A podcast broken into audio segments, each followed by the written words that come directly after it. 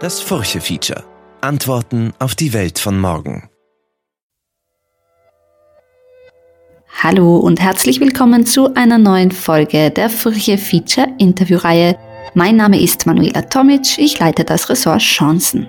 Die Antike gilt als identitätsstiftende Wiege Europas. Wir haben es uns darin gemütlich gemacht und immer wieder werden die antiken Götter hervorgeholt, um auf unser reiches kulturelles Erbe zu verweisen. Doch ausgerechnet ein Althistoriker aus der Dominikanischen Republik, Daniel Padilla per Alta, möchte diese Wiege nicht mehr schaukeln. Die Antike ist also längst im Griff der Identitätspolitik. Wie sich die Altertumswissenschaften und damit auch der Blick der Europäer auf sich selbst verändern, das erklärt der deutsche Philologe Daniel Wendt in der heutigen Sendung. Und ich freue mich, dass er hier ist. Hallo. Hallo. Identitätspolitik schlägt weite Wellen und jetzt tut sich ja auch in den Altertumswissenschaften etwas. Sind sie der heilige Gral der weißen Übermacht? Müssen sie dekolonisiert werden? Bevor wir diese Fragen beantworten, sprechen wir zuerst einmal darüber, worum es in diesem Diskurs überhaupt geht. Können Sie unseren Zuhörerinnen und Zuhörern, die sich vielleicht da noch nicht so auskennen, erklären, was die große Kritik an den Altertumswissenschaften gerade ist? Ja, sehr gerne. Ich glaube, da muss man tatsächlich ein bisschen weiter ausholen. Und zwar hat äh, die Antike in der Begründung des Kolonialismus und auch äh, in der Etablierung der Rassentheorien im 19. Jahrhundert eine große Rolle gespielt. Da wurde ausgehend von Winkelmann, äh, der die weiße Farbe des Marmors, insbesondere den Apollo von Belvedere, so als das Idealbild des Menschen gepriesen hat. Daraus wurde eine, eine, eine Schädellehre entwickelt in der Anthropologie, die dann später auch in der Evolutionstheorie benutzt wurde. Und zwar um den Negro als eine Zwischenstufe zwischen dem Schimpansen und dem Griechen, der dann als gewissermaßen Höhepunkt der Evolution ähm, einzuordnen ist.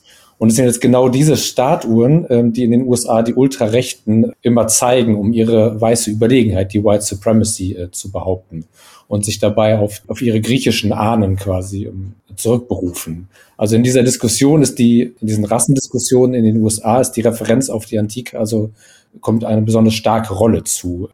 Auf der anderen Seite hat, ähm, also auf einer eher wissenschaftlichen Seite, ist natürlich die Rolle, die die Altertumswissenschaften in dieser Konstruktion gespielt haben, ähm, durchaus kritisch im Fach selber auch aufgearbeitet worden. Allerdings äh, gibt es da immer noch eine Reihe von Problemen, die ja etwas mit der aktuellen Diversität des Faches zu tun haben. Also Classics ist ja generell ein eher konservatives Fach und in den USA ist es äh, so, dass äh, People of Color da eigentlich bisher kaum äh, sichtbar waren. Das ist jetzt in den letzten Jahren ein bisschen besser geworden. Also ähm, vor allem auch in Princeton und an einigen anderen Universitäten. Aber da ist auf jeden Fall ähm, noch einiges zu tun. Das ist doch ein, ein, noch immer noch ein sehr weißes Fach. Und also ich habe da, als ich selber in Princeton war, äh, mit vielen Leuten gesprochen, die dann auch mir erzählt haben, dass wenn dann jemand, ähm, ein Asian American dann in die Klasse kam und der die unterrichtet hat, dass teilweise von den Studierenden dann äh, Beleidigung kam und gar, die Leute gar nicht als, als Dozenten wahrgenommen äh, und ernst genommen wurden. Ähm, also noch nicht so etabliert, dass jetzt ein Asian American oder auch ein Schwarzer Classics unterrichtet einfach. Ne? Und da gibt's von der Seite her noch, noch viel zu tun. Ein Mann scheint ja diese Kritik oder diesen Diskurs ausgelöst zu haben, der Althistoriker Dan El Padilla per Alter. Wer ist das und warum ist er für diesen Diskurs so wichtig? Ja, also Daniel Padilla per Alter ist in der, in der Tat eine sehr interessante äh, Persönlichkeit. Also der ist als Einwandererkind aus der Dominikanischen Republik mit seiner Mutter, glaube ich, nach New York gekommen und hat da erst in so Obdachlosenheimen gelebt und ist dann offenbar von einem vermögende Menschen entdeckt worden und seine Talente erkannt worden und der ist dann eine, an, an, die, an eine Privatschule in Manhattan geschickt worden, die angeblich älteste Schule, glaube ich, der USA. Äh, und dort konnte er dann Latein und Griechisch lernen und hat dann im Anschluss auch in Princeton studiert mit einem Stipendium, ist für den Master noch nach Oxford gegangen, hat seine, seinen PhD, also seine Doktorarbeit in, an der Stanford-Uni gemacht und ist jetzt wieder äh, dann Professor geworden äh, in Princeton, also wo er auch studiert hat. Also das, der ist halt offenbar an den elitärsten Unis, die es so gibt, gewesen. Das Ganze ist aber offenbar ja nur möglich gewesen, weil er eben einen, einen, einen Förderer hatte, der ihn da an diese Schule geschickt hat. Denn Latein und Griechisch lernt man tatsächlich in den USA hauptsächlich an so äh, Privatschulen. An staatlichen Schulen wird das nicht unterrichtet. Also wenn man in diesem Fach etwas werden, werden möchte, muss man dann sogar in der Schule gewesen sein. Der ist dann äh, in, der Öffentlich in die Öffentlichkeit getreten, weil er eben für dieses Masterstudium in Oxford als undocumented, also undokumentierter Einwanderer, gar kein Visum bekommen hat. Und er hatte dann immer Angst, wenn er wieder zurück wollte, dass er nicht wieder in sein ja eigentlich inzwischen Heimatland äh, gekommen wäre. Hillary Clinton hat sich sehr für ihn eingesetzt und die haben es dann irgendwie geschafft, dass er dann jetzt inzwischen eine, äh, also die Staatsbürgerschaft hat und auch eine längere Aufenthaltsgenehmigung bekommen hat.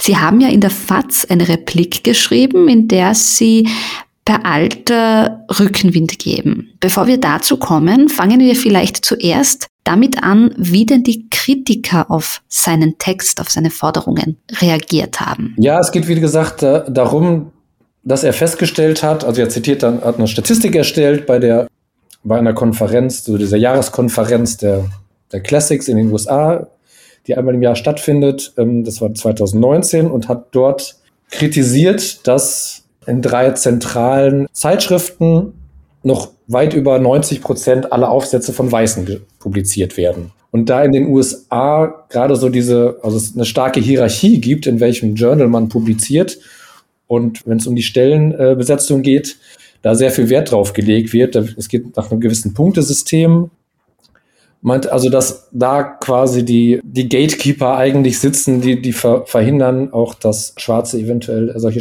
Professuren bekommen, wie er sie bekommen hat. Und er fordert nun, dass äh, also auch ein bisschen als Vision äh, gekennzeichnet, dass doch die Weißen diese Publikationsprivilegien aufgeben müssten. Was damit konkret gemeint ist, wird, glaube ich, an der Stelle, als er das gefordert hat, noch nicht klar.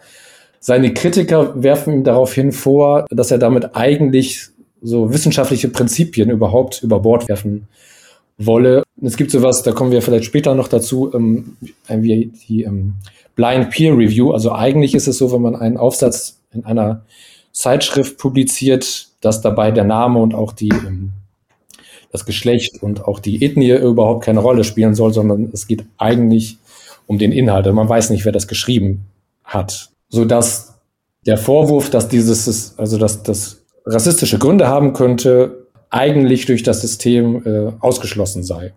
In Ihrer Replik in der Frankfurter Allgemeinen Zeitung mit dem Titel Weiße Reformer erwünscht schreiben Sie, es ist notwendig, die Altertumswissenschaften zu dekolonisieren. Warum ist das so wichtig?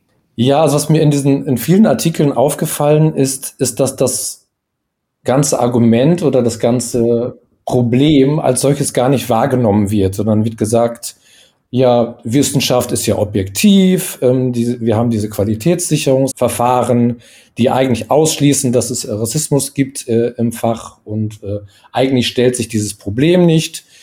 Also die Probleme, die es ähm, historisch gegeben hat, in den Rassentheorien oder auch im Nationalsozialismus, wo auch Altertumswissenschaftler ähm, ihre Rolle gespielt haben. Das ist alles, das wird ja historisch alles aufgearbeitet. Aber eigentlich stellt sich ja heute dieses Problem nicht mehr. Und da habe ich immer das Gefühl gehabt, dass, dass das gar nicht so, das wird so mit einem, mit einem Handstrich wird das weg, ja, wird das weggehauen, gewissermaßen, ähm, und nicht ernst genommen als solches. Und da muss man, glaube ich, gerade in den USA ein bisschen tiefer gucken, denn da ist es gesellschaftlich so, dass äh, besonders äh, People of Color ein, ein ein, doch ein starkes Misstrauen gegen den Staat und seine Institutionen haben. Und, und deswegen glaube ich, man muss, man muss das schon ernst nehmen, wenn, ähm, wenn diese Probleme benannt werden. Und also ich habe ehrlich gesagt, ich habe das auch gar nicht als, als Problem wahrgenommen bisher in meinem Studium und ich hatte nie den Eindruck, da werden jetzt Leute irgendwie äh, ausgeschlossen oder so. Es kann ja jeder studieren, was er möchte. Ähm, und das ist tatsächlich, also in den USA ist es, glaube ich, schon nochmal auch eine, hat das eine andere ähm, Intensität. Also wenn man dann einfach mal Menschen, die das betrifft, ihnen zuhört, welche Erfahrungen die gemacht haben, glaube ich, kann man das nicht mehr einfach so mit dem, mit dem Hinweis auf Objektivität und Qualität einfach wegwischen, sondern ich glaube, man muss da schon zuhören und sich überlegen, ob es nicht vielleicht doch ein Problem gibt und wie man das lösen kann. Also mir ging es viel darum, tatsächlich die Beschäftigung mit der Antike inklusiver zu gestalten. Und da, dafür, glaube ich, muss man sich diese äh, Ausschließungsmechanismen äh, genauer angucken. Also dass Classics und auch ähm, in Europa ähm, die Beschäftigung mit der Antike doch ein sehr weißes Fach ist. Ich glaube, das kann man, kann man nicht wirklich bestreiten. Also wenn man sich die Professuren anguckt und auch die, wenn man mal auf eine Tagung geht, da wird man sehr selten Leute mit, mit Migrationshintergrund finden. Ähm, in den USA ist das, glaube ich, alles noch ein bisschen anders. Also da hat das auch, wie ich vorhin schon mal angedeutet habe, so äh, sozioökonomische Gründe, also dass man Latein und Griechisch wirklich nur äh, studieren kann oder lernen kann, wenn man an einer teuren Privatschule ist. Das ist natürlich in Europa etwas anders gelagert. Also an ein Gymnasium, wenn man es auf ein Gymnasium geschafft hat, kann jeder Latein und Griechisch oder Griechisch kaum noch lernen. Ähm, aber auch da glaube ich, gibt es so soziale Mechanismen, die dazu führen, dass Schülerinnen und Schüler oder auch Studenten und Studentinnen ähm, sich für andere Fächer entscheiden ähm, und eben nicht äh, Latein und Griechisch wählen. Also natürlich ist es immer eine komplizierte Frage, ähm, warum man sich jetzt für ein Fach interessiert und für ein anderes nicht. Aber ich glaube, dass da etwas am Werke ist, was man in der Soziologie Homophilie nennt. Also dass wir uns nämlich in der, immer in der Nähe von Menschen wohler fühlen, die uns selbst ähnlich sind und das eben auch äußerlich. Ne, und das funktioniert, glaube ich, in, in zwei Richtungen. Also das führt dazu, dass Professoren an der Uni ähm, Leute einstellen, die ihn ähnlich sehen. Also wenn Sie mal sich angucken, äh, vergleichen Professoren und ihre Mitarbeiter, dann sehen die sich tatsächlich sehr ähnlich. Ne? Also da fühle ich mich manchmal schon äh, nicht so richtig, äh, nicht so richtig, ja. Also das sind jetzt natürlich immer Verallgemeinerungen, da gibt es natürlich gibt's immer Ausnahmen, ähm, aber so generell gibt es da, glaube ich, schon eine Tendenz. Und das funktioniert, glaube ich, eben auch in die andere Richtung. Also man braucht, man entscheidet sich für gewisse Gegenstände auch über die Leute, die das repräsentieren.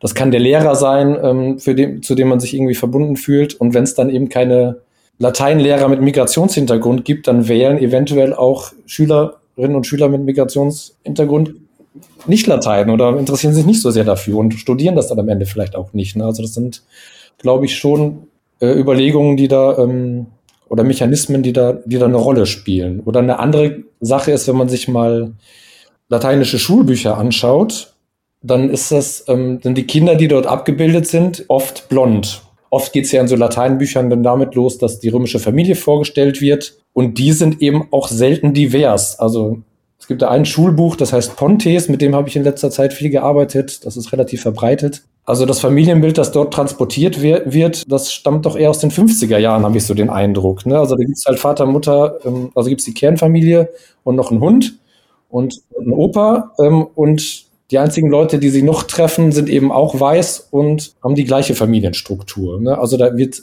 also in solchen Schulbüchern wird also weder die Darst also weder in der Ansprache an die Lernenden noch in der Darstellung der Antike geht es sehr divers zu. Ne, und ich glaube, da könnte man tatsächlich einiges tun, indem man also einerseits andere Geschichten aus der Antike erzählt, eben also nicht nur in Rom, sondern vielleicht auch in den, äh, in den Provinzen.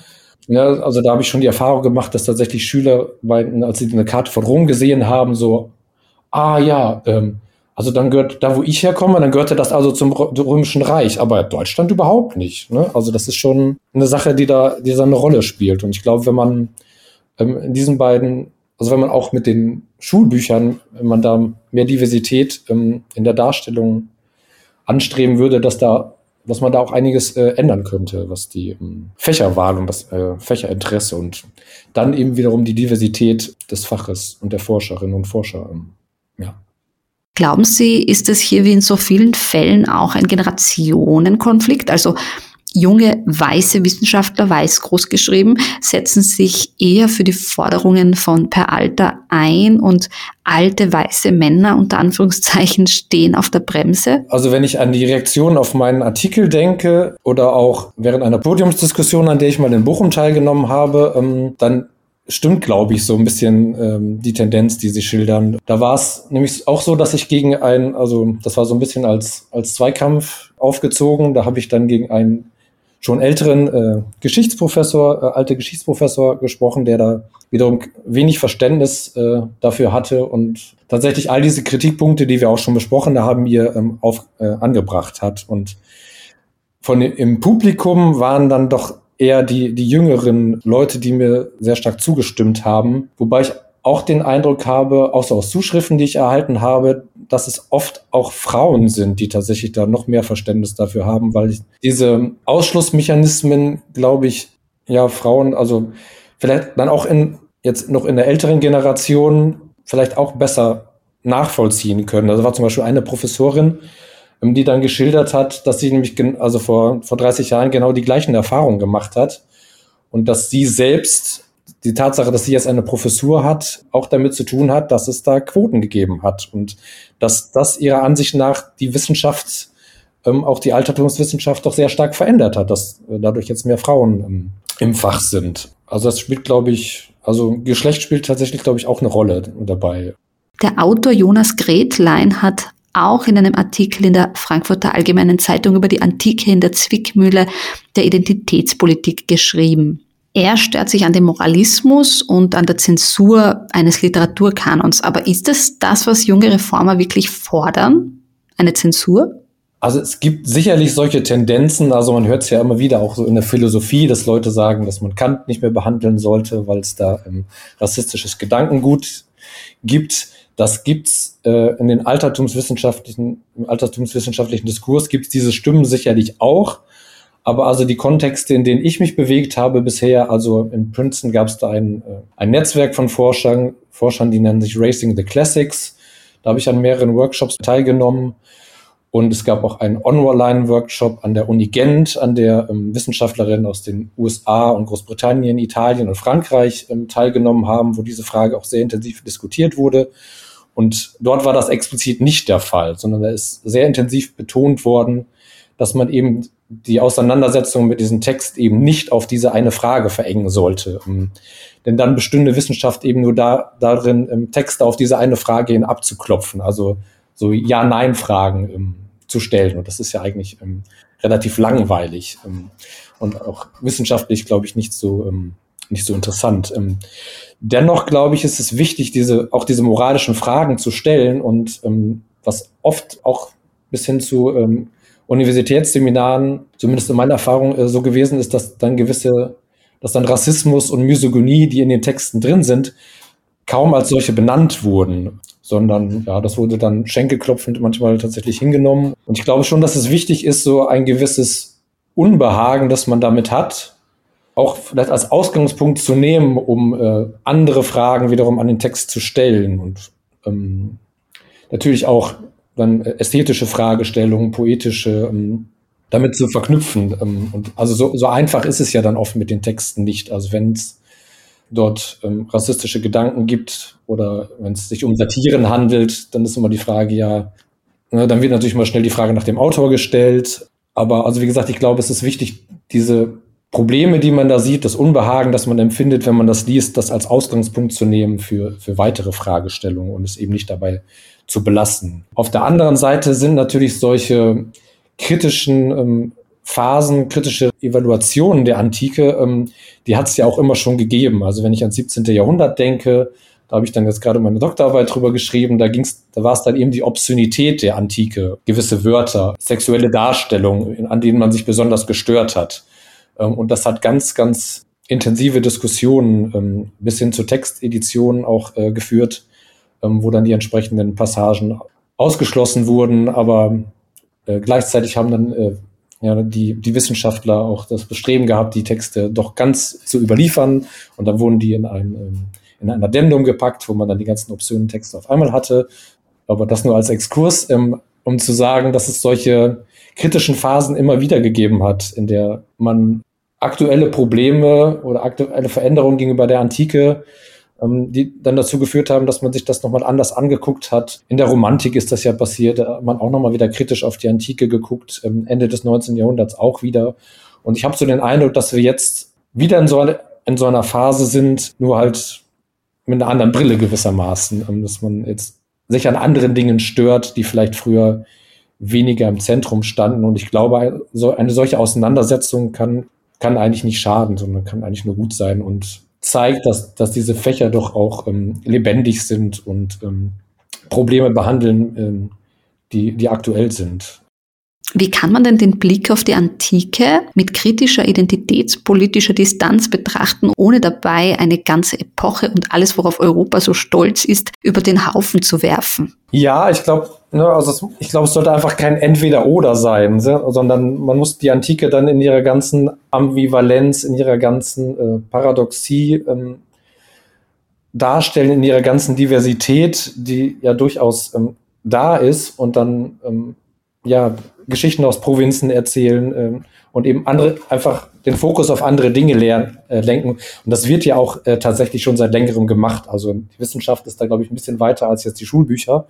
Ich habe da auch mit, mit jemandem vom Verlag äh, gesprochen. Also das ist den Schulbuchverlagen durchaus bekannt. Also es gibt auch schon Schulbücher, die das jetzt besser machen, aber solche Prozesse sind äh, offenbar immer sehr, sehr langwierig. Ähm, generell glaube ich, dass es, was die kritische Sicht auf die Antike angeht, da jetzt gar keinen großen Dissens unter äh, in der Wissenschaft gibt. Ähm, und auch in der Gesellschaft glaube ich nicht, wenn man jetzt mal von ganz rechten Gruppierungen, ähm, also in Deutschland etwa die AfD oder so, ähm, absieht, ähm, ist da, glaube ich, so diese Zeiten von man stellt die Antike auf den Sockel ähm, und betet sie an, die sind, glaube ich, ähm, in der Wissenschaft schon lange vorbei. Ähm, und es interessanterweise sind es auch viele äh, schwarze Forscherinnen und Forscher, die ähm, und darunter eben auch äh, Padilla Peralta, ähm, die die emanzipatorische Kraft, die die äh, Beschäftigung mit der Antike bietet, äh, immer ganz besonders hervorheben. Also ähm, in seiner Autobiografie schreibt er, glaube ich, auch darüber, wie, wie, wie ihn das weitergebracht hat, die Ilias zu lesen. Und, ähm und da gab es jüngst noch äh, an der, an der, ich glaube, an der Howard University in, in Washington, äh, eine historisch äh, schwarze Universität, ähm, mehrere Stimmen, ähm, die gerade die Wichtigkeit de, der Beschäftigung, also die Classics als Fach auch für Schwarze und für schwarze Identität, ähm, äh, also die das für schwarze Identität hat, ähm, nochmal herausgestellt haben. Da ist nämlich jetzt tatsächlich, ich weiß gar nicht, wie das dann ausgegangen ist, aber ähm, sollte Classics an dieser Universität nämlich abgeschafft werden. Und dann haben äh, die entsprechenden ähm, Forscherinnen und Forscher ähm, sehr stark über die, äh, auf die Bedeutung des Faches für die schwarze ähm, Community ähm, hingewiesen. Ähm, wobei die Gründe für das äh, Abschaffen oder das, das, Schließen des Departments eher wirtschaftliche waren an der Uni. Ähm, also, um nochmal zusammenzufassen, also ähm, es, es möchte, glaube ich, niemand oder ganz, ganz wenige nur Classics gänzlich abschaffen, sondern es geht immer darum, es zu reformieren. Ähm, auch wenn manche Leute das manchmal sehr sehr pointiert ausdrücken, geht es letztlich darum, das, das Fach zu, einfach zu reformieren und in, in seiner aktuellen Form abzuschaffen. Und wenn das Fach nicht bereit ist äh, zu dieser Reform, dann sagt jemand wie ähm, Padilla Peralta, ja, dann braucht es auch niemanden. Ne? Also sehr pointiert ähm, dargestellt. Zurück zu Peralta. Eine seiner Forderungen ist ja, dass weiße Autorinnen und Autoren, weiß groß geschrieben, zurücktreten und People of Color äh, mehr Raum geben, peer-reviewed Papers zu veröffentlichen. Glauben Sie, das ist realistisch? Also ich glaube schon oder habe den Eindruck, dass da so ein, ein, Prozess in Gang gesetzt wurde jetzt. Also die, die Herausgeber und Herausgeberinnen dieser Zeitschriften, denen ist das offenbar bewusst und die wollen da was ändern. Ähm, ob dann ein weißer Forscher jetzt keinen Aufsatz mehr einreicht, weiß ich nicht. Das sind, glaube ich, Prozesse, die müssen, ähm, die geschehen nicht von heute auf morgen, sondern da müsste man, man müsste tiefer ansetzen und überhaupt People of Color mehr in die, in die Lage versetzen, dass sie dort eben Aufsätze einreichen können. Also einreichen kann ja jeder, ne? prinzipiell, aber man muss halt erstmal eine gewisse Position haben, man muss entweder Doktorand sein oder muss eine Mitarbeiterstelle haben, um überhaupt forschen zu können und diese Aufsätze zu schreiben. Und ich glaube, ein wesentliches Kriterium, um dort publiziert zu werden, ist eben auch, wie man wissenschaftlich sozialisiert wurde. Also wenn jemand in Oxford oder in Princeton studiert hat, dann weiß der, wie der so einen Aufsatz zu schreiben hat, damit der in so einem Journal publiziert wird. Und ja, die sind ja oft auch sehr, auch eher konservativ. Ähm, aber vielleicht zu den Funktionsweisen kommen wir vielleicht später noch. Ja, also ich glaube, man muss einfach mehr People of Color in die, überhaupt in die Lage versetzen, dass sie solche Aufsätze schreiben, die sie dann dort einreichen können. Und dann, glaube ich, sind wir schon einen Schritt weiter. Da muss, muss man, also es gibt ja prinzipiell schon Zeitschriften genug, aber ähm, sind halt stark ähm, gerankt auch in den USA. Also es gibt bestimmte Zeitschriften, in die man, in denen man dann publizieren muss, um äh, später an der Uni eine gewisse Position zu erhalten. Ja. Können Sie kurz sagen, was ein Peer-Reviewed Paper ist und was da die Besonderheiten sind? Und vielleicht auch gleich die Frage beantworten, wie objektiv sind denn die Wissenschaften wirklich? Ja, also wenn man einen, einen Aufsatz publizieren möchte, gibt es im Prinzip zwei Möglichkeiten. Das eine ist in einer Zeitschrift und das andere wäre in einem Sammelband. Also oft finden so Tagungen statt, äh, wo dann so 10 bis 15 Vorträge gehalten werden. Und diese Vorträge werden dann oft in einem Buch zusammengefasst. Äh, ähm, und in beiden Fällen, ähm, oder also bei Sammelbände entscheiden auch oft ohne Peer Review. Das heißt, die Herausgeber des Bandes, die die Tagung organisiert haben, entscheiden dann einfach, ob sie den äh, Aufsatz gut finden oder nicht. Ähm, manchmal wird der Sammelband dann aber auch noch äh, einer Review unterzogen. Ähm, das bedeutet einfach, dass man die Beiträge, ähm, dass die Beiträge an Expertinnen und Experten geschickt werden. In der Regel zwei, manchmal auch nur einer. Das kann anonym stattfinden oder nicht. Also, dass man weiß, wer den Artikel geschrieben hat oder auch wer den, wer das Ganze reviewt. Ähm, und die bewerten dann entweder das ganze Buch oder den einzelnen Aufsatz ähm, hinsichtlich des Innovationsgehaltes und der Stichhaltigkeit der Argumentation. Ähm, und dann kann der Aufsatz entweder ähm, ab, ganz abgelehnt werden, direkt, oder man sagt, es gibt kleinere oder größere Überarbeitungen, also minor or major revisions. Das klingt natürlich in der, in der Theorie erstmal total sinnvoll. Ja, es muss ja nicht, es ist nicht alles gleich gut, es muss nicht alles publiziert werden. Äh, gerade auch in Zeiten, in denen der ähm, Publikationsdrang oder der Publikationszwang äh, immer größer wird unter Wissenschaftlern. Ähm, ähm, manche Thesen sind vielleicht auch noch nicht ganz zu Ende gedacht. Also die Erfahrung habe ich auch schon gemacht, dass ich etwas geschrieben habe und dann froh war, dass das äh, noch mal ein Jahr liegen konnte. Ähm, und generell ist natürlich konstruktive Kritik in vielen Fällen äh, auch gut ähm, und macht die, äh, die Qualität eines Artikels besser. Nun ist es aber so, und das hat zum Beispiel ähm, die niederländische Literaturwissenschaftlerin Mieke Baal vor, ja, jetzt wahrscheinlich auch schon in einigen Jahren äh, kritisiert, dass diese Experten, dass denen so eine Art Gatekeeper-Funktion äh, zukommt. Also das sind oft sehr etablierte, ältere Wissenschaftler, die dann beurteilen sollen, äh, ob das Ganze jetzt innovativ ist. Und wenn man dann äh, den Aufsatz zurückbekommt, dann bestehen die Verbesserungsvorschläge oft darin, einfach bestimmte Standardbücher oder Standardaufsätze, ähm, die dann häufig von diesen entsprechenden Reviewern selbst geschrieben sind, ähm, einfach zu zitieren. Ähm, also man merkt an den, auch wenn es blind ist, man merkt manchmal tatsächlich an den Verbesserungsvorschlägen, wer es gereviewt hat. Und also es, es gibt sowas, wie Zitationsnetzwerke. Also es gibt bestimmte Gruppen von Forschern, die zitieren, zitieren sich immer gegenseitig und dann weiß man eben auch schon, es gibt gewisse ähm, Gruppierungen und die einen mögen die anderen nicht und wenn man dann die einen äh, bei den einen landet, landet und ähm, man die nicht zitiert, dann wird man nicht äh, publiziert. Also da kenne ich auch einige Fälle. Und, und da gibt's dann auch sowas wie Kanonisierung von Forschungspositionen, ähm, die, wenn man die aufbrechen will und wirklich innovativ sein möchte, das ist wirklich schwierig. Also ähm, es ist schon, äh, weiß ich, zugespitzt, ne? also welches Interesse hat denn die Mainstream-Position äh, oder die Mainstream-These, äh, dann durch innovative Forschung verdrängt zu werden? Ne? Also es ist wirklicher Innovation kann dieses äh, System tatsächlich ähm, im Wege stehen.